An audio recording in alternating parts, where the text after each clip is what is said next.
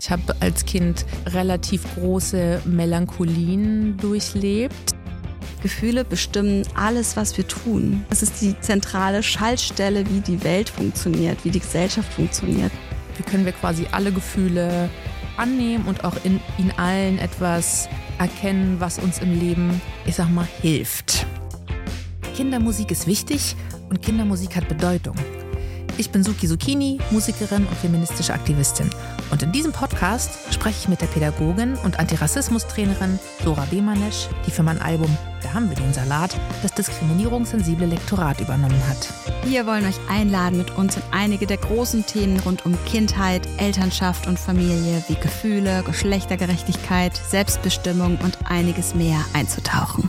So, liebe Leutis, weiter geht's. Es ist der dritte Song, den wir gemeinsam besprechen. Mit wir meine ich Sora. Hallo. Und mich, Suki. Und der Song, um den es geht, der heißt Gefühlemühle. Der Gedanke ist vielleicht ungewöhnlich, aber ich bin mit Gefühlen versöhnlich. Denn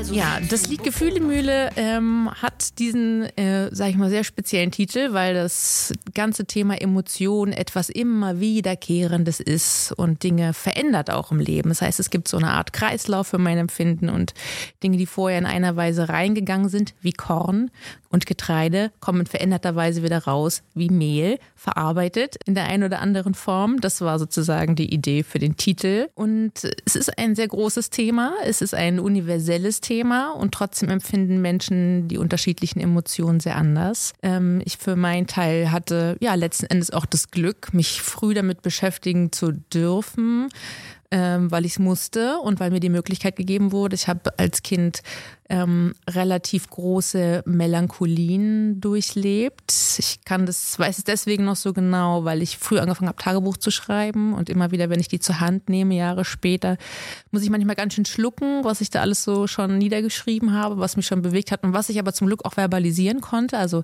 das ist sozusagen die schöne Seite daran. Ich bin Scheidungskind, meine Eltern haben sich scheiden lassen, da war ich in der ersten Klasse auch relativ aufwendiger Trennungs- und Scheidungsprozess. Also es ist nichts, was irgendwie einfach nur einmal auf dem Papier unterschrieben wurde, sondern da ging es auch schon ziemlich rund. Und meine Mutter hat mich damals glücklicherweise ähm, mit zu einer Psychologin genommen, mit der ich gesprochen habe für eine Weile. Ich weiß nicht mehr genau, wie lange. Ich weiß nur, das war ähm, keine schlechte Erfahrung. Ich hatte da auch so vertrauensvolle Gefühle. Und ich bin dann auch tatsächlich eine richtige Therapie. Therapie auch relativ früh in einer sozusagen Episode, die dann als depressive Episode auch so benannt war. Mit 13 oder 14 war fast meine ganze Jugendzeit in, in äh, psychotherapeutischer Behandlung und das waren gute Erfahrungen. Es war natürlich auch schwierig, weil ich vor meinem damaligen Freundinnenkreis das äh, auch eher verheimlicht habe. Natürlich, was macht sie Dienstag 17 Uhr? Aber äh, das ist im Nachgang natürlich alles total okay und das hat mir viel ähm, geholfen, manchmal nicht unmittelbar, aber ich würde jetzt schon behaupten, nachträglich äh, hab, konnte ich dann doch einiges ernten aus diesen ganzen Jahren. Ich war dann auch in meiner, meinem Erwachsenenleben auch immer mal wieder in Therapie wegen depressiver Episoden und es gab auch mehrere Klinikaufenthalte. Ich hatte auch zwischenzeitlich eine Borderline-Diagnose. Beides, also sowohl die Symptome der Depression als auch die Symptome der Borderline haben sich mit dem Alter ich kann äh, auf fast, fast 40 Jahre zurückblicken inzwischen. Stolz, stolz. Mhm. Ähm, äh, haben die sich abgeschwächt. Das hat natürlich auch viel Arbeit bedeutet, wie es eben ist, aber es hat eben auch vor allen Dingen viel Auseinandersetzung mit den eigenen Emotionen bedeutet. Und ich glaube, das ist etwas, eine gute Investition, um mal so einen äh, unangenehm wirtschaftlichen Begriff zu bemühen an der Stelle. Aber tatsächlich, ne, man gibt viel rein und holt dann aber, also ich für meinen Teil als das, was man vielleicht auch so oder in der Psychologie oder in, in therapeutischen Prozessen als Psychoedukation bezeichnet, ähm, für mich hat sich das als sehr wirksam erwiesen. Und ähm, es gab einige Jahre, wo ich dachte, ich kann das beiseite tun äh, und es ist zu anstrengend, es tut weh, ich habe keinen Bock drauf, das nervt mich, warum geht es mir ständig schlecht und habe das irgendwie auch viel mit so Alkohol und äh, Party und so versucht zu umgehen. Das hat sich aber eben natürlich nicht als nachhaltige Variante erwiesen. Also es gibt diesen Satz, der einzige Weg ist durch. Ich glaube nicht, dass es der einzige Weg ist, aber ich glaube, es ist auf jeden Fall der nachhaltigste. So, dass ähm, das, das durfte ich lernen mit den Jahren. Und ähm, Genau, und sozusagen die Verbindung zwischen Körper und Emotionen, wie sich Emotionen im Körper niederschlagen und wie man auch quasi über den eigenen Körper einen Zugang zu den Emotionen bekommt, sind auch alles so Dinge, die ich im Laufe von therapeutischen Prozessen ähm, erlernen durfte. Es gibt diesen schönen Satz, der Kopf ist rund, damit das Denken die Richtung ändern kann. Ich habe dann irgendwann mal in einem Klinikaufenthalt ein Plakat gemalt, auf dem schrieb dann, der Bauch ist rund, damit das Fühlen die Richtung ändern kann. Hm. Yeah, yeah. Und ähm, ja, und und letzten Endes hilft es einfach, sich besser selbst zu verstehen, nicht sich so ausgeliefert zu fühlen, auch die Emotionsäußerungen anderer Menschen zu verstehen. Also spricht eigentlich viel dafür, sich im Leben mit Emotionen zu befassen. Und äh, wir haben ja auch gesellschaftlich einen Prozess, wo wir deutlich ablesen können, dass Menschen, äh, dass das Wissen um, also das so psychologisches, psychoemotionales, psychosoziales, sozioemotionales, jetzt haben wir alle Varianten durch, dieses Wissen ähm, nicht nur bestimmten Menschen vorbehalten ist, sondern dass Leute sich insgesamt, äh, es einfach immer mehr Informationsquellen gibt, das, um sich eben ne, sozusagen selbst zu helfen, weiterzubilden, mit sich selbst in anderen Kontakt zu gehen, über dieses Thema, zu diesem Thema, auch wenn das natürlich irgendwie eine, eine jede, jetzt verhaften wir, bleiben wir direkt an der binären Logik, aber es gibt natürlich auch eine, eine andere Seite der Medaille. Das heißt, auch alle möglichen Leute können sich natürlich jetzt zu ExpertInnen aufspielen und damit ja auch gefährliche Dinge irgendwie äußern oder Sachen trivialisieren oder äh, Menschen in falsche Verantwortung rücken oder andere aus der Verantwortung nehmen und so. Also, oder es gibt halt irgendwelche äh, absurden Kapitalisierungsprozesse von Themen rund um mentale Gesundheit, wo man auch mich ja davor denkt und wusste und sagt, aha, mit dem Band Armband kann ich mit diesem Armband für 17,99 Euro in der dazugehörigen App kriege ich jetzt also meine Depression geheilt. Na gut, das sind sozusagen die, äh, die Schattenseiten. Ähm, aber nichtsdestotrotz, es gibt, finde ich, find ich, gute Gründe, sich dem Thema zu widmen und so auch eben in dem Song Gefühlemühle. Das äh, war mir ein großes Anliegen. So ein bisschen auch inspiriert von dem Film Alles steht Kopf, äh, der ja auch sozusagen äh, das große Experiment wagt, in den quasi in das, äh, in die emotionale Welt der, der der kindlichen Protagonistin, Disney oder Pixar, da weiß nicht, irgendwie da so die Ecke, den Film, der quasi ähm, die Gefühle Ekel, Trauer, Wut, Freude und Angst quasi personifiziert als kleine Figürchen, die quasi in der Schaltzentrale des kindlichen Kopfes sitzen und quasi erklären, warum das Kind sich so und so verhält, weil die Emotionen so und so miteinander interagieren und versuchen irgendwie das Beste draus zu machen. Alle Emotionen haben ihre Aufgabe und äh, wie sich im Laufe des Films rausstellt, haben auch alle Emotionen ihre Berechtigung. Nicht nur die angenehmen Gefühle haben ihre Berechtigung, sondern auch die, die schwierig sind. Und insgesamt versucht das Lied eben von der Idee, gute Gefühle versus schlechte Gefühle von dieser Dichotomie wegzukommen und zu gucken, wie, ja, wie können wir quasi alle Gefühle annehmen und auch in, in allen etwas erkennen, was uns im Leben, ich sag mal, hilft. So, Sora, du als Expertin bei dem Thema, als tatsächliche Expertin an dem Thema. Ähm ja, das ist ganz witzig, wie wir da zusammengekommen sind thematisch. Ne? Bei den verschiedenen Songs ähm, ich bin ja auch thematisch sehr breit aufgestellt. Ja, vielleicht liegt es auch einfach daran, dass du einfach sehr viele verschiedene Kenntnisse hast und ich zufällig überall das die richtigen Themen gepickt habe, um dir sozusagen eine, ja, ein interessantes Material zu liefern für deine Kenntnisse. Konntest du dich mit dem Lied identifizieren? Ja, ich fand, ich finde das natürlich, das hat mich auch ganz berührt, das Lied. Ähm, ich weiß nicht, wenn wir vom Sensitivity-Aspekt jetzt mal von dem Reading, ähm, wenn wir da mal kurz hinwollen. Ich hatte da ähm, zum Beispiel eine Zeile, ähm, auch, ich würde auch gar nicht sagen kritisiert. Ich habe angeregt, ähm, im Original stand ja, Trauer ist kein schlechtes Gefühl. Und ich finde ja, also wenn wir immer sagen, etwas ist nicht scheiße, haben wir irgendwie trotzdem das Wort scheiße drin, so, ne? Oder etwas ist nicht schlecht das ist irgendwie so ein Understatement. Und ich habe dann angeregt zu sagen, ist ein wichtiges Gefühl. Und ich finde auch Trauer ist ein ganz wichtiges Gefühl. Ich bin ja auch auf einem sehr, sehr langen, intensiven ähm, Prozess in der Auseinandersetzung oder überhaupt im Kennenlernen meiner Gefühle. Also da biografisch sind wir da ganz ähnlich aufgestellt. Und das, das ist richtig viel Arbeit. Wir lernen das nicht. Ne? Wir wissen so, es gibt gute Gefühle und schlechte Gefühle und ein bisschen war's das, ne? Also mit unseren Kindern, ich weiß nicht, ob du das auch kennst, wenn das Kind von der Schule kommt und fragt, und wie war's? Ja gut. Wie geht's dir? Ja gut. Oder geht's so? Geht's ist kein Gefühl. Mhm. Aber wir tun ganz oft so, ne? Also wir tun ganz oft so, als würden wir über Gefühle sprechen ähm, so, ich habe das Gefühl, du lehnst mich ab oder ich habe das Gefühl, etwas stimmt zwischen uns nicht. Das sind, das sind gar keine Gefühle. Also wir tun ganz oft so, als würden wir über Gefühle äh, sprechen, aber natürlich stecken Gefühle dahinter. Zum Beispiel, wenn ich, wenn ich sage, ich habe das Gefühl, du liebst mich nicht mehr, dahinter sind Gefühle wie Angst, hm. Sorge, auch vielleicht Einsamkeit. Also da stecken wirklich Gefühle dahinter, aber eigentlich haben wir wirklich gar keine Gefühlskompetenz. Wir haben auch das Vokabular nicht. Also wie viele Gefühlswörter kennen wir eigentlich? Ne? Irgendwie gut, schlecht, geht so, wobei geht so auch gar nicht hm. gilt. Finde ich natürlich mega, dass wir da anfangen, mit Kindern darüber zu sprechen und denen das auch in die Hand geben. Das ist eine ganz, ganz wichtige Kompetenz. Und die Stelle habe ich auch tatsächlich geändert. Also da habe ich sehr wohl auf dich gehört, das hat mir sehr eingeleuchtet, dass aus äh, Trauer ist kein schlechtes Gefühl und die Referenz, wie du es gerade beschrieben hast, bleibt offen. Also als gut, mhm. schlecht, sondern es ist ein wichtiges Gefühl, ne? um sich daraus zu bewegen und eben nicht zwischen gut und schlecht zu unterscheiden, sondern quasi die Relevanz zu highlighten und genau. die Bedeutsamkeit. Ja, es gibt halt Gefühle, die sind uns nicht recht. Ne? Und deswegen haben wir auch diese Einteilung gute und schlechte Gefühle. Für mich war es ein totaler Gamechanger, als ich mich mit gewaltfreier Kommunikation angefangen habe, auseinanderzusetzen. Da sprechen wir von Gefühlen, die auf erfüllte Bedürfnisse hinweisen oder Gefühle, die auf unerfüllte Bedürfnisse hinweisen. Also Gefühle haben auch wirklich eine ganz, ganz wichtige Funktion. Ne? Ähm, und das war für mich ein totaler Gamechanger, auch Frieden mit all den Gefühlen zu schließen, die mir nicht recht sind. Ne? Und Trauer zum Beispiel oder auch Angst. Also wir sind so ein bisschen im Prozess, dass wir irgendwie sagen, ja, okay, Angst und Trauer, da sind wir nicht mehr in der kompletten Ablehnung, ne? Wobei es immer noch gängig ist, zu Kindern zu sagen, hab keine Angst oder sei nicht traurig oder so, ne? Und das ist natürlich eigentlich das, also damit bewirken wir eigentlich vor allem, dass wir so tun sollen. Also es ist irgendwie nicht okay, Angst zu haben oder Trauer zu haben. Deswegen fand ich das irgendwie, ja, freue ich mich sehr, dass du das geändert hast, weil wir sind im Prozess, die Existenz dieser Gefühle anzuerkennen. So, da, da tasten wir uns dran.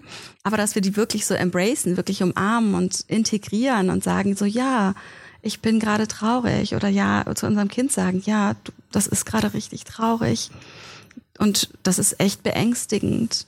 Oder boah, da bist du richtig erschrocken, oder? Dass wir das wirklich embracen und sagen so, das ist total okay. Und das, das müssen wir einfach fühlen. Ne? Wegschieben hilft nicht. Es ist trotzdem drin. Ich merke das richtig. Äh, manchmal mache ich das auch mit, mit, meinen, äh, mit meinen Kindern, dass ich irgendwie, dass ich irgendwie merke, da wurde gerade, also es wurde über etwas geweint, ne? Irgendetwas ist, ist unglücklich gelaufen und dann wird geweint und dann versiegen die Tränen und dann taste ich noch mal kurz nach und sage, boah, das war echt traurig, ne? Und dann fängt es wieder an, boah, die mhm. Tränen fließen wieder und dann merke ich, boah, ja, da waren noch gar nicht mhm. alle Tränen geweint, ne? Und dann taste ich danach kurz vielleicht nochmal nach. Dann merke ich, irgendwann sind aber die Tränen geweint. Und ich meine, da steckt natürlich auch ein, ein guter Wille. Wir wollen nicht, dass unsere Kinder traurig ja, sind. Wir wollen nicht, dass sie Angst haben. Wir wollen eigentlich am liebsten, dass die immer glücklich und zufrieden sind. Und das ist nicht die Realität. Mhm. Ne? Und dass wir uns auch zutrauen. Das Ding ist, wir sind nicht sozialisiert. Gerade diese Gefühle von Angst und Trauer und auch Wut, das sind die Situationen, in denen wir als Kind meistens alleine waren. Ne? Und ich finde, das ist auch eine ganz, ganz wichtige, wichtige Erkenntnis, dass wir uns bewusst machen, diese Gefühle sind vor allem deshalb so überfordernd für uns, weil wir nie einen Umgang damit gelernt haben, erstens. Und zweitens, diese Gefühle sind für uns so schlimm, weil wir meistens mit diesen Gefühlen alleine waren. Trauer, Hilflosigkeit, Verzweiflung, Einsamkeit, niedergeschmettert sein. Das sind alles Gefühle, das, das ist natürlich nicht angenehm, das wünscht man sich nicht. Aber das ist alles nicht so schlimm, wenn es sein darf und wenn ich nicht damit alleine bin. Weil ganz oft haben wir Angst oder wir haben, äh, wir sind traurig und dann müssen wir uns aber auch noch schlecht fühlen, dass wir nicht total souverän sind und mhm. drüber stehen über diese Sache, die uns traurig macht. Und das ist eigentlich dieses große Dilemma, unser wirklich schwieriges Gefühl, äh, Verhältnis zu Gefühlen. Hm. Und man, also jetzt ruft sich in mir natürlich direkt wieder sozusagen das Gegenteil auf. Also im Sinne von, oder die Befürchtung, ähm, wenn ich meinem Kind nicht sagen will, es ist nicht so schlimm, mhm. ne, quasi meine binäre Sozialisation sagt sofort, dann würde ich ja behaupten, es ist so schlimm und halte das Kind in dem schrecklichen Gefühl fest, aber das ist nicht so, sondern es geht ja darum, wie du es beschrieben hast, anzuerkennen, ähm, dass es gerade schlimm ist. Mit dem Wissen, es wird sich wieder verändern. Und auch anzuerkennen, dass für Kinder natürlich andere Dinge schlimm sind als für uns. Ne? Also wenn äh, ich, ich habe mal so ein Meme gesehen im, äh, bei Facebook, da hat jemand so ein, so ein Zettel fotografiert in Prenzlberg, so Teddy verloren, irgendwie, keine Ahnung, Nelly sechs Jahre vermisst ihr Kuscheltier und so. Und dann wurde sich darüber lustig gemacht, oh, über diese, über diese übertriebene Mutter, die da jetzt einen Zettel aufhängt. Aber das ist wirklich etwas Dramatisches für ein Kind. Mhm. Und es ist echt, es ist echt. Die Trauer über dieses verlorene Kuscheltier ist echt. Also wir machen uns nicht lustig über verlorene Schlüssel oder über, über Zettel, die nach verlorenen Schlüsseln Portemonnaies. oder Portemonnaies, Laptops, die sieht man überall. Ne? Darüber macht sich niemand lustig. Also da gibt's auch eine ganz klare Bewertung davon, darüber, worüber wir traurig sein dürfen oder vor allem wer. Ne? Mhm. Und die Gefühle von Kindern nehmen wir natürlich nicht ernst. Und klar, die Gefühle von Kindern sind unglaublich intensiv. Mhm. Also ich finde als Mutter auch immer noch wirklich eine Herausforderung, mit diesen sehr, sehr intensiven Gefühlen von Kindern umzugehen. Das ist etwas aber, was wir lernen können. Uns selber wurde das versagt. Also das kann ich auf jeden Fall über mich sagen. Dass ich habe damit äh, den Umgang von der Pike auf lernen müssen als Erwachsene. Ähm, und es ist eine Herausforderung und es darf auch für uns eine Herausforderung sein. Unsere Gefühle sind ja genauso valide. Ne? Die Frage ist nur, in welcher Weise ähm, kanalisieren wir das? Also auch unsere Gefühle, wenn man so will, die sagen uns etwas. Ne? Also Gefühle sind ja immer Botschaften. Wie gesagt, ne? die weisen auf erfüllte oder unerfüllte Bedürfnisse hin. Und es ist so, ich finde, das ist auch irgendwie etwas sehr Schönes. Zum Beispiel Bedürfnisse sind ja auch parkbar. Ne? Also wenn ich irgendwie merke, boah, ich bin gerade echt ähm, overwhelmed, ich bin gerade echt überwältigt und sowas, aber dann ich wir kennen das zum Beispiel von Hunger. Wenn wir Hunger haben, fallen wir nicht sofort um und sterben oder verhungern. Ne? Ich krieg erstmal schlechte Laune. Ja, kenne ich auch sehr gut. Aber genauso ist es mit Bestes Beispiel Schlaf. Ne? Also welche Bedürfnisse wir wie lange parken, das wissen wir eigentlich alle. Aber da gibt es auch sehr ähm, gesellschaftlich äh, vereinbarte Regeln, nach denen wir dann auch okay finden, bestimmte Bedürfnisse zu parken oder auch nicht. Wobei ne? ja Hunger und Müdigkeit jetzt eher zwei so körperliche Dinge sind, aber mhm. zum Beispiel, wenn ich jetzt eine Antwort auf irgendwas haben will oder mhm. eine Reaktion auf etwas habe, haben will und davon sozusagen abhängig bin, dass eine andere Person sich dafür jetzt freistellt, um mein Bedürfnis nach einer Antwort, nach einer Reaktion zu erfüllen, muss ich ja auch lernen, sozusagen das irgendwie in Abgleich zu bringen und zu gucken, hast du jetzt, ist dein Bedürfnis überhaupt mir diese Antwort zu geben?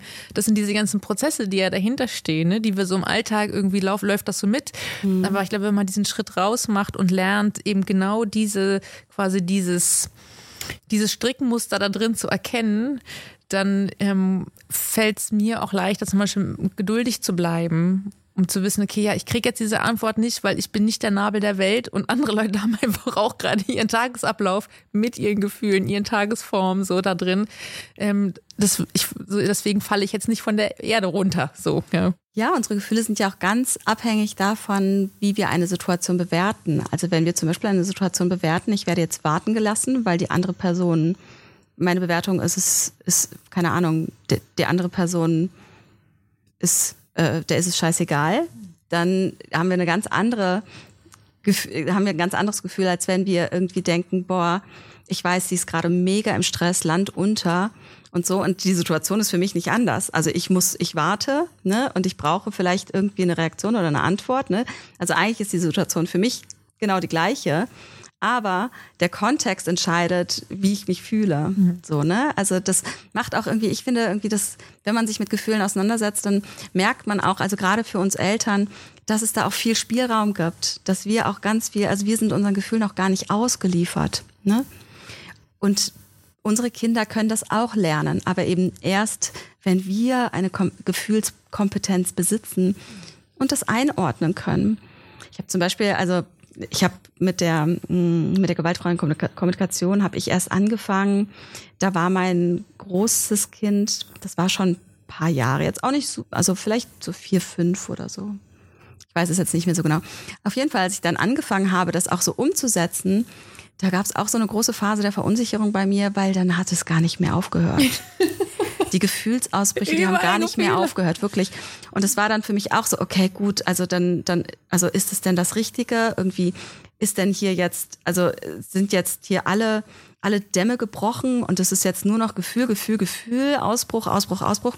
Und dann war mir aber klar, hey, in den ersten Jahren, und ich war schon immer eine sehr, eine sehr zugewandte Mutter und so, und gleichzeitig ist es eben ganz normalisiert zu sagen, ja, alles gut, hast dich bloß erschreckt. Aber wenn wir zum Beispiel sagen, hast dich bloß erschreckt, also ich weiß nicht, wie es dir geht, aber ich finde Erschrecken ein unglaublich intensives, erschütterndes, auch, auch verunsicherndes Gefühl. Ne? Und wir sagen immer, hast dich bloß erschreckt.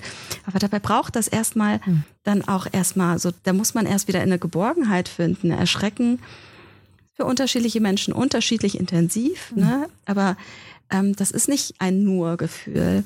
Und auf jeden Fall habe ich das erst besser gelernt, nachdem ich eben darüber mir Wissen angeeignet habe. Und da war dieser Gefühle-Rucksack, das sage ich auch oft, ne, der war einfach mega voll. Der musste erst einmal gelehrt werden und das hat eine Weile gedauert. Mhm. Das, das war einfach so das Echo oder die Folge dessen, wie ich in den ersten Jahren, wie mein Kind in den ersten Jahren mit seinen Gefühlen umgehen musste. Und da hatte sich einiges angestaut und das musste dann nach und nach so abgeweint, abgeschrien werden. Und dann war das aber auch vorbei. Also Marshall Rosenberg, der, ähm, ja, der die gewaltfreie Kommunikation so entwickelt hat, der sagt, es geht gar nicht darum, ein glückliches Leben zu führen, sondern es geht darum, jedes Lachen zu lachen und jede Träne zu weinen. Das ist ein Satz, der mich wirklich auch ganz oft durch den Alltag trägt, auf jeden Fall durchs Leben. So, ne? Jede Träne muss geweint werden, jedes Lachen muss gelacht werden. Und beides ist gleich valide. Ja, da sagst du was. Also ich glaube auch diese Idee von, es ist, du hast dich nur erschreckt und das ist nicht so schlimm, sind nicht, also auch die Sätze, von denen ich immer mehr versuche, Abstand zu nehmen und ähm, eher zu sagen, es wird dann weniger. Es ist jetzt gerade richtig kacke, es tut total weh, es ist wirklich, ich peil's total, ich bin ganz mit dir. Ähm, aber ich weiß auch, es ist ein bisschen so, wie wenn man sich richtig fies den Zeh anstößt. So ist, in, heute Mittag ist schon anders sehr wahrscheinlich. Vielleicht auch erst am Nachmittag, man weiß es nicht genau. Mhm. Die Zeit arbeitet da leider nicht ganz so zuverlässig und immer gleich, aber es wird weniger. Und das ist zum Beispiel was, was mich auch total durch die, durch die letzten Jahrzehnte, habe ich schon erwähnt, dass ich fast 40 bin, ähm, getragen hat zu wissen, die Dinge gehen vorbei. Die große Euphorie geht vorbei aber auch die große Trauer geht vorbei. Es kann sein, dass eine neue Trauer kommt, es kann sein, dass eine neue Euphorie kommt, aber diese eine, diese Gewissheit zu haben, es bleibt nicht so super intensiv, wie es in dem Moment ist. So, das braucht natürlich eine gewisse Weitsicht und auch ein gewisses Vertrauen und so. Und wenn man in den Momenten steckt, ähm, ist es sehr weit weg, dieses Wissen, aber erfahrungsgemäß hat sich dann doch immer wieder so erwiesen. So, das ist so ein bisschen ein, ein Halt und und das macht auch dass ich so bestimmten Impulsen nicht mehr so nachgehen muss, zum Beispiel. Ne? Wenn ich irgendwie einfach mega sauer bin wegen irgendwas, ich bin richtig piss, ich könnte wirklich, ey, könnte Tische umdrehen, ne? So. so ist, und jetzt kriegst du aber die Mail geschrieben. So, nein, du kriegst die Mail nicht geschrieben, der Computer wird jetzt zugeklappt, das Handy wird beiseite gelegt mach was anderes. Wolltest du nicht noch irgendwie, keine Ahnung, deine Steuer erledigen oder das Bad putzen oder irgendwas anderes? Richtig mal ab, weil du wirst diese Mail in drei Stunden so nicht mehr so schreiben wollen. Und das ist auch die richtige Entscheidung, weil es ist jetzt einfach gerade, bist du so randvoll. Die Person wird jetzt zu dem, was sie vielleicht richtig sich richtig blöd verhalten hat und zu Recht auch irgendwie du sauer bist, wird sie trotzdem zu deinem Blitzableiter und kriegt auch noch Sachen ab, die zusätzlich noch dran sind. Also so viel Ehrlichkeit habe ich echt über, also mir gegenüber in den Jahren entwickelt, zum Glück zu wissen, ähm, dass sich dann auch gerne mal was vermischt so. Und ich aber auch spüre, wenn sich bei anderen Leuten Dinge vermischen und ich zum Blitzableiter werde. Also ich glaube, es ist insgesamt einfach so ein Gefühl für Gefühle und Gefühlsäußerungen und Dinge, die deswegen gesagt oder getan werden. Wirklich, dass man das schärfen kann. Und das macht manches einfacher. Man fühlt sich nicht mehr so ausgeliefert. Und ich glaube, für Kinder, also was ich Kindern insgesamt wünsche, in dieser Welt, die gemacht ist von Erwachsenen für Erwachsene, in denen Kinder nur bestimmte Rollen haben, ganz viel nicht entscheiden und sagen und fühlen dürfen, dass je weniger sie ausgeliefert sind, desto besser. So, und je weniger sie sich ausgeliefert fühlen, desto besser. Das Ding ist ja auch, also ganz klar gilt für mich, alle Gefühle sind valide. Ne? Aber Nicht alle Gefühle weisen auf eine Wahrheit hin. Hm. Und das können wir aber gar nicht differenzieren, wenn wir keine Ahnung von Gefühlen haben. Ne? Zum Beispiel habe ich eine, ich habe Angst vor Dunkelheit. Und die Wahrheit ist nicht, dass Dunkelheit tatsächlich bedrohlich ist. Ne? Aber wenn ich da, wenn ich einfach so ein Gefühlgemisch in mir habe, dann kann ich das gar nicht überprüfen. Ich kann gar nicht überprüfen, ach so, so fühle ich mich gerade und das bezieht sich darauf und dann kann ich gar nicht überprüfen, ist der Auslöser oder der Kontext meines Gefühls, ist der denn tatsächlich, gibt der das her? Hm. Ne? Ähm, es gibt so viele Dinge, die wirklich darauf basieren. Und ich meine, Gefühle sind ja einfach nicht nur das, wie wir uns fühlen in dem Moment, sondern es sind ja soziale Kräfte. Gefühle bestimmen alles, was wir tun. Alles, was wir tun. Was zwischen, auch was, wie wir miteinander umgehen und so weiter. Und das ist so eine zentrale ne, wie in diesem Film. Es ist wirklich nicht nur in unserem Kopf die zentrale Schaltstelle, sondern es ist die zentrale Schaltstelle, wie die Welt funktioniert, wie die Gesellschaft funktioniert. Und das ist ähm, dafür gehen wir damit ganz schön nachlässig um. Hm. Ja, ähm, umso wichtiger, dass ich versucht habe, diesen, diesen Song zu schreiben. Und ich habe es nicht versucht, ich habe es getan. Du hast Suki, es getan. Steh dazu, du hast Lied geschrieben. Es gibt eine, eine Kleinigkeit, die ich nicht berücksichtigt habe, berücksichtigt habe, eine Empfehlung, die du mal ausgesprochen hast. Es gibt einen Satz, der heißt nämlich, es klingt vielleicht ungewöhnlich, aber ich bin mit Gefühlen versöhnlich. Das ist sozusagen die Mini-Bridge, die auf den, auf den Refrain hinführt. Und du hast vorgeschlagen, mit allen Gefühlen versöhnlich zu formulieren, um keine Hintertürchen sich offen zu lassen. und dann habe ich gedacht, na ja, und so, das mit der Struktur und im Reim und das ist ja, das float dann alles nicht. Man hat mich rausgeredet und habe behauptet, an anderen Stellen habe ich das nämlich sehr wohl geschafft, quasi die Form eines Liedes äh, sozusagen so weit zu biegen, dass dein Formulierungsvorschlag da drin Platz bekommen hat. Hier habe ich es nicht geschafft. Komisch. Weil ich wusste, und so ehrlich will ich natürlich sein hier an der Stelle, weil ich wusste, vielleicht bin ich halt, also das wäre zu viel behauptet, dass ich mit mhm. allen am besten immer versöhnlich sei, sondern in der Tendenz ist das sozusagen mein Bemühen. Deswegen hat der Text es nicht geschafft hinzu, ich bin mit allen Gefühlen versöhnlich. Ihr hört es auch, ich bin mit allen Gefühlen. Ich hätte es irgendwie geflaut bekommen, aber die Stelle heißt, ich bin mit Gefühlen. Ich, es klingt vielleicht ungewöhnlich, aber ich bin mit Gefühlen versöhnlich. Dabei ist es geblieben, weil weiter war ich noch nicht. Aber ich finde, es ist auch voll okay. Also ich persönlich hätte es total okay gefunden. Also wenn du jetzt darauf wartest, ähm, einen Song darüber zu schreiben, dass du mit allen Gefühlen versöhnlich bist, und zwar ab dem Zeitpunkt, ab dem du immer linear mit allen Gefühlen versöhnlich, dann wird es diesen Song niemals geben. Es gibt keinen Menschen auf diesem Planeten, der immer mit, seinen, mit allen Gefühlen versöhnlich ist. Ne? Also wie gesagt, alles, alles ist immer ein Üben. Ich kenne keinen einzigen Menschen auf der Welt, der gewaltfreie Kommunikation praktiziert. Ich kenne ausschließlich Menschen, die sich darin üben. Mhm. Ich kenne keine einzige Person auf diesem Planeten, die rassismuskritisch ist. Ich kenne ausschließlich Leute, oder diskriminierungssensibel. Ich kenne oder ausschließlich nicht diskriminierend. Nicht diskriminierend. Ich kenne ausschließlich Menschen, die sich darum bemühen, die, die das üben. Also es ist, da müssen wir auch irgendwie, ich finde es immer wieder wichtig, unsere Menschlichkeit auf dem Schirm zu haben. Das hat auch etwas mit Fehlerfreundlichkeit zu tun. Mhm. Das gibt es nicht. Ähm, das ist immer ein Üben. Es ist immer wieder ein Annähern und auch wieder ein, ein Weg driften und sich dann daran erinnern. So ne, auch mit meinen Elternkursen, da denke ich mir auch ganz oft so, ey, ich habe gerade so eine beschissene Phase und bin voller Motzen die ganze Zeit zu Hause und ich will allen anderen Eltern beibringen, wie sie mit ihren Kindern empathisch umgehen. Und dann braucht es auch immer wieder so diese Selbstempathie zu sagen, ich muss das gar nicht perfekt können. Das ist einfach der ganz natürlichste Flow. Es gibt Zeiten, in denen gelingt es mir besser und es gibt Zeiten, in denen gelingt es mir schlechter. Wichtig ist einfach, dass es mir auffällt und dass ich immer wieder mich darum bemühe, wieder zurück in die Verbindung zu gehen. Hm. Das ist alles, was wir tun können. Wir können nicht mehr machen. Hm. Ein, ein Seufzen, again, ein Seufzen. Habe ich auch viel beim Schreiben ähm, durchlebt. Ich habe viel geseufzt auch. Ich habe auch ein bisschen geweint an verschiedenen Stellen und ich habe mich auch an verschiedenen Stellen geschämt für Dinge, die ich noch nicht geschafft habe. Ich habe mich dafür geschämt, dass die Scham keinen Eingang gefunden hat in dieses Lied. Du hast darauf hingewiesen, dass das sozusagen auch noch ein großer Bereich, also mit der Freude kommen wir alle gut zurecht, alles super, kein Problemchen.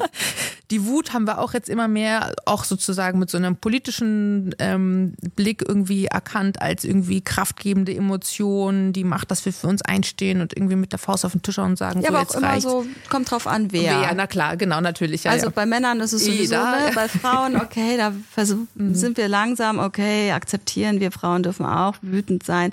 Nicht Ganz hysterisch. schwierig. Nicht ja, hysterisch. genau. Ne, aber, das bestimmen dann meistens Männer, wann dann, ne, wann dann die Hysterie anfängt und wann die Wut aufhört. Ähm, aber gerade ne, braune und schwarze Frauen, die wütend sind, äh, tun wir uns doch sehr, sehr schwer. Und vor allem auch, wo, wo wir ihnen Wut unterstellen, wo noch gar keine Wut da ist oder sowas. Ne? Also da haben wir noch einiges zu tun gesellschaftlich. Ähm, die Trauer ähm, holt uns irgendwann im Leben ein, an verschiedenen Stellen. Auch da, ja, also das habe ich bei mir auch gemerkt, auch an anderen Stellen, sprechen wir bei anderen, an anderen Stellen, bei anderen Songs nochmal drüber, äh, ist bei mir auf jeden Fall auch noch große Baustelle und irgendwie auch immer wieder Erleichterung, wenn es dann vorbei ist. So, aber es ist, also das ist auf jeden Fall auch noch mein, mein großes Feld. Äh, was haben wir noch? Die ja, welche, welche Emotionen fehlt denn uns ja hier noch? Wir haben die, die Wut, die Trauer, die Angst, genau. Die Angst. Die Angst ist auch eine Schwierigkeit, aber großes wird Thema, auch, braucht wird, eine eigene Podcast-Folge. wird eigentlich. auch besser. Aber die Scham, Scham ist tatsächlich die härteste aller Nüsse, weil da wollen wir ja alle mal gar nicht hin. Das ist tatsächlich, ähm, wenn ich das schaffe, diesen Song zu schreiben, ihr merkt schon, ich plane hier heimlich das nächste Album.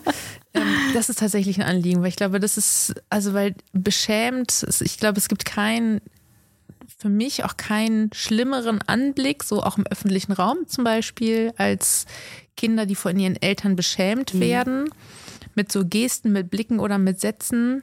Also das triggert mich hardcore, wenn ich das im öffentlichen Raum erlebe. Ganz, ganz schlimm, was, was mich, ähm, ich sage mal so, bei uns wird gesagt, da geht mit Messer in der Tasche auf. So, also ich habe richtig, ich kriege richtig Gewaltfantasien gegen Eltern, die ihre Kinder beschämen, auch wenn mir klar ist, dass die wenigsten von denen das auch tun, weil sie schlechte Menschen sind, sondern weil sie auch in dem Moment sich nicht anders zu verhalten wissen, weil auch sie nicht gelernt haben, wie sie anders damit umgehen können und so. Es hilft auch noch nichts zu sagen, wir kommen aus der Spirale auch nicht raus, wenn ich dann die Eltern dafür beschäme, zumal wenn ich sie ansprechen würde darauf, meiner Wut freien Lauf ließe, sie beschäme, dass sie ihre Kinder beschämen, wer wird am Ende den, den, kürz, den kürzeren ziehen? Wiederum die Kinder, weil die natürlich dann wieder die Wut und die Scham, die aus dem Beschämen meinerseits resultiert, ja, ihr merkt, das wird kompliziert, ähm, wird wieder bei den Kindern landen. Aber das ist, finde ich, das, also glaube ich, auch echt etwas, was lange vorhält. Schamgefühle, die sich wirklich durch Jahrzehnte ziehen können und ganz schwer abzubauen sind. Und das ist so tragisch, weil Scham eigentlich so ein wichtiges, zentrales Gefühl ist. Also es, man muss ja unterscheiden zwischen, zwischen toxischer Scham und gesunder Scham. Und, und Scham ist genauso ein Gefühl, genauso ein valides Gefühl wie die Angst oder die Wut. Das ist eine Markierung. Ne? Und die Scham macht uns eigentlich erst zu sozialen Wesen. Also ich habe über Gefühle ganz viel von Vivian Dittmar gelernt. Das ist eine, eine Gefühlsforscherin die ähm, viel dazu auch schon publiziert hat. Und ähm, die spricht zum Beispiel von, von, von Kräften, von der Wutkraft, von der Trauerkraft, von der Angstkraft und eben auch von der Schamkraft. Und die Scham markiert im Grunde, die, die sagt mir, oh, so will ich mich eigentlich gar nicht verhalten. Das ist eigentlich nur dieser Hinweis. Ne? Also die Scham, also die, die ist auch so ein sozialer Kompass. Das ist die gesunde Ausprägung von Scham. Und das Ding ist natürlich, dass in, in gerade in Machtverhältnissen wird aber Scham eben äh, missbraucht ähm, als Unterdrückungs- und ähm, Herrschaftsinstrument. Ne? Das ist auch ganz interessant. Wir haben für alle Gefühle so, ich, ich bin traurig, ich bin wütend, ich bin ängstlich. Dafür haben wir dieses Adjektiv, aber für Schämen haben wir das nur von außen. Ich bin beschämt. Aber ich schäme mich. Ja, aber das ist, das ist wieder das Verb. Ach, das ist wieder das Ne? Verbales, ja. Genau, okay. das ist das Verb. Und aber ich bin, da gibt's nur beschämt. Also es ist nur etwas, was wir von, Von außen. außen, bekommen. Ne? Und es ist auch real. Wir werden auch von außen viel beschämt. Im Sinne von bewertet und ganz viel abgewertet. Also Scham hat ganz viel damit zu tun, dass wir in unserem Wert als Mensch in Frage gestellt werden. Also die toxische Scham, wenn das als Strategie verwendet wird. Sei es von Eltern, sei es von ChefInnen. Das gibt's ja in allen möglichen, in PartnerInnenschaften und sowas. Ne? Scham ist ein ganz äh, zentrales Machtinstrument. Schäm dich als, als, schäm dich, als ja. Imperativ. Ja, schäm dich. Schämst du dich nicht? Sogar noch die Mhm. Unterstellung hast du es nicht mehr gemerkt. Hm. Ja, und das, und, und das ist deshalb so, bei allen anderen Gefühlen, da, da laufen ganz andere Mechanismen, Me- Mechanismen, aber bei Scham wird unser Wert als Menschsein in Frage gestellt. Und das ist etwas, was wir nicht aushalten. Wir können nicht damit durchs Leben gehen, als Mensch nicht wertvoll zu sein. Und was machen wir? Wir drücken die weg. Ne? Wir setzen uns mit der Scham nicht auseinander. Wir können auch nicht mehr identifizieren, meistens, wann, wann etwas eine Scham ist. Also wir wissen, etwas ist peinlich, aber eigentlich ist da, ne, peinlich ist ja eigentlich im Grunde eine Scham. Ne? Über Dinge, die peinlich sind, können wir noch eher reden, so, aber was Cringe. Ja, wir nähern uns an. cringe. Das ist so der Versuch, vielleicht darauf zuzugehen, obwohl das ja auch eher so ein. Also da habe ich manchmal ist es eben so ein, so ein sehr auch zur Schau stellendes So Fremdscham, oder? Ja, aber das aber auch irgendwie so als Entertainment zu nutzen. Also Fail-Compilations und so Aktionen. Aber vielleicht ist es auch trotzdem eine Auseinandersetzung damit. Also, dass Leute das auch für sich, glaube ich, irgendwie, keine Ahnung. Also, ich kann mir vorstellen, dass die Tendenz auch dahin gehen kann, also ne, als so parallel oder zusätzliche Entwicklung, dass Leute das für sich auch irgendwie feiern oder dazu stehen, dass sie irgendwie weird oder cringe sind an bestimmten Punkten, dass sich so und so verhalten und sagen, ja, es ist halt einfach. Ja, die Frage ist, wo, wo können wir das, wo nicht? Ne? Also wir können irgendwie vielleicht noch so über peinlichen, über einen peinlichen Pupser im Klassenraum lachen, ne? Aber wenn es darum geht, ich habe, ich habe einen Fehler gemacht, so, zum Beispiel im zwischenmenschlichen Bereich, also was ist es, was steckt denn anderes dahinter, hinter Recht haben wollen, als die Scham darüber, Unrecht gehabt zu haben? Und das Ding ist, wir leben in so einer fehlerunfreundlichen Welt, wenn wir damit rechnen müssen, sanktioniert zu werden für Fehler, dann ist es total naheliegend, weil wir, wir können nicht keine Fehler machen. Was machen wir also? Wir tun so, als würden wir keine Fehler machen. Wir tun so, als wären wir total souverän. Wir tun so, wenn wir kritisiert werden, dann gehen wir einfach in Gegenangriff. Nö. Also du bist das Problem. Und also Oder wir hauen ab. ja, auch eine auch eine Option. Ne? Aber gerade so in, also ich finde gerade so in diskriminierungssensiblen Diskursen, Ja. oder was ist Diskursen, das kann man ja nicht Diskursen nennen, ähm, passiert das ganz, ganz viel. Ne? Weil da, da gibt's auch so dieses, diesen moralistischen Überbau, ne? irgendwie Rassismus, das, da gibt's ja den gesellschaftlichen Konsens, das ist, das geht gar nicht, so Rassismus ist so Ku Klux Klan und AfD und sowas. Und wenn ich dann irgendwie hingewiesen werde, also die nennen es natürlich nicht Hinweis, sondern die sagen, mir wurde Rassismus vorgeworfen. Vorwurf, ja. ne? Hm. ähm, ich sage, es ist ein Hinweis. Und dann wird so eine ganze Schamoffensive in, einer- in einem drinnen natürlich losgetreten. So, ne? Also das ist nicht vereinbar, damit ein guter Mensch zu sein, aber ich bin doch ein guter Mensch. Und was mache ich? Ich gehe in den Gegenangriff und mache die Hinweisgeberin falsch. Ne? Und das macht einfach, dass wir total auseinanderdriften. So niemand kommt aus so einer Situation glücklich raus. Ne? Wenn wir einfach anerkennen würden, so Fehler dürfen passieren, ne? was natürlich mega schwierig ist mit dem ganzen Überbau von oder dem ganzen Frame Kapitalismus, Patriarchat, ne? diesem Diktat von souverän sein, drüber stehen, auch irgendwie Emotionalität grundsätzlich auch abzulehnen, so, ne? Und das Ding ist, das ist aber im Kinderkontext auch deshalb so wichtig, weil wir auch ganz oft unsere Kinder so ein bisschen ein Stück weit auch verlieren, ne?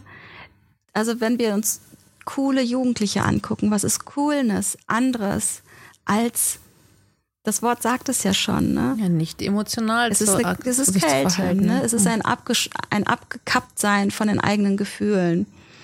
Und das ist, es ist schwer, an Menschen ranzukommen, die kein, keine gute Beziehung zu ihren Gefühlen haben. Und das setzt sich dann natürlich auch weiter fort. Im Jugendalter ist es halt, da wirkt es sich halt zum ersten Mal so richtig aus, weil da natürlich die Autonomie ausgebaut wird. Vorher haben wir halt viel Macht über unsere Kinder. Ja, wir haben viel Handhabe über unsere Kinder. Also wenn, wenn wir jetzt mit denen ein Gespräch führen wollen, dann können die nicht viel machen, so, ne? Und wenn wir sagen, ja, guck mich an, wenn ich mit dir spreche oder sowas, ne? Also die können sich wenig entziehen. Und im Jugendalter fä- fängt das an. Und dann machen die das dann halt auch. Ja, weites Feld, viel zu, viel zu fühlen, viel zu sagen. Ähm, das wird nicht der letzte Song zu dem Thema gewesen sein. Wie gesagt, ich, ich glaube wirklich, dass das äh, eine, eine Herausforderung, die ich vor mir selber ähm, gerne äh, annehme. Und also ich bin sehr gespannt, was ich, was ich brauche ja immer lange Zeit auch, um die Dinge in mir hin und her zu bewegen. Und irgendwann weiß ich, ah, jetzt demnächst ist es soweit und dann entstehen die ersten Zeilen. Aber ich glaube auch, dass das ähm, eine noch ein wichtiger Auftrag an mich selber ist. Ich glaube, das, da würde ich gerne noch hinkommen, das schreiben zu können. Ja. Das Schöne an dem ganzen Thema Gefühle und Gefühlswelten ist ja eben auch, dass wir dazu immer uns selber Material zur Verfügung stellen. Wir können immer an uns und an den Menschen, mit denen wir sind, irgendwie beobachten und lernen. Ne? Also es braucht jetzt irgendwie keine ähm, unzugänglichen Bildungsinstitution oder äh, Fachliteratur zwangsläufig. Klar, ne? wir haben, wie gesagt, viel, steht viel zur Verfügung, aber wir haben sozusagen immer alles zugegen, um uns damit zu befassen. Und vielleicht ist ja das Lied auch ein Schnipselchen, ähm, was uns nochmal dazu ermutigt, äh, eben genau das zu tun und uns selber mit unseren Emotionen zu befassen, um aus ihnen zu lernen. Einfach so für die Lebensqualität. Dieser Podcast entstand in Zusammenarbeit mit Universal Music, Schnitt und Sound, Charlotte Simon, Aufnahme Nina Adin, Beratung André Hofer, Covergestaltung Camilla Klotz.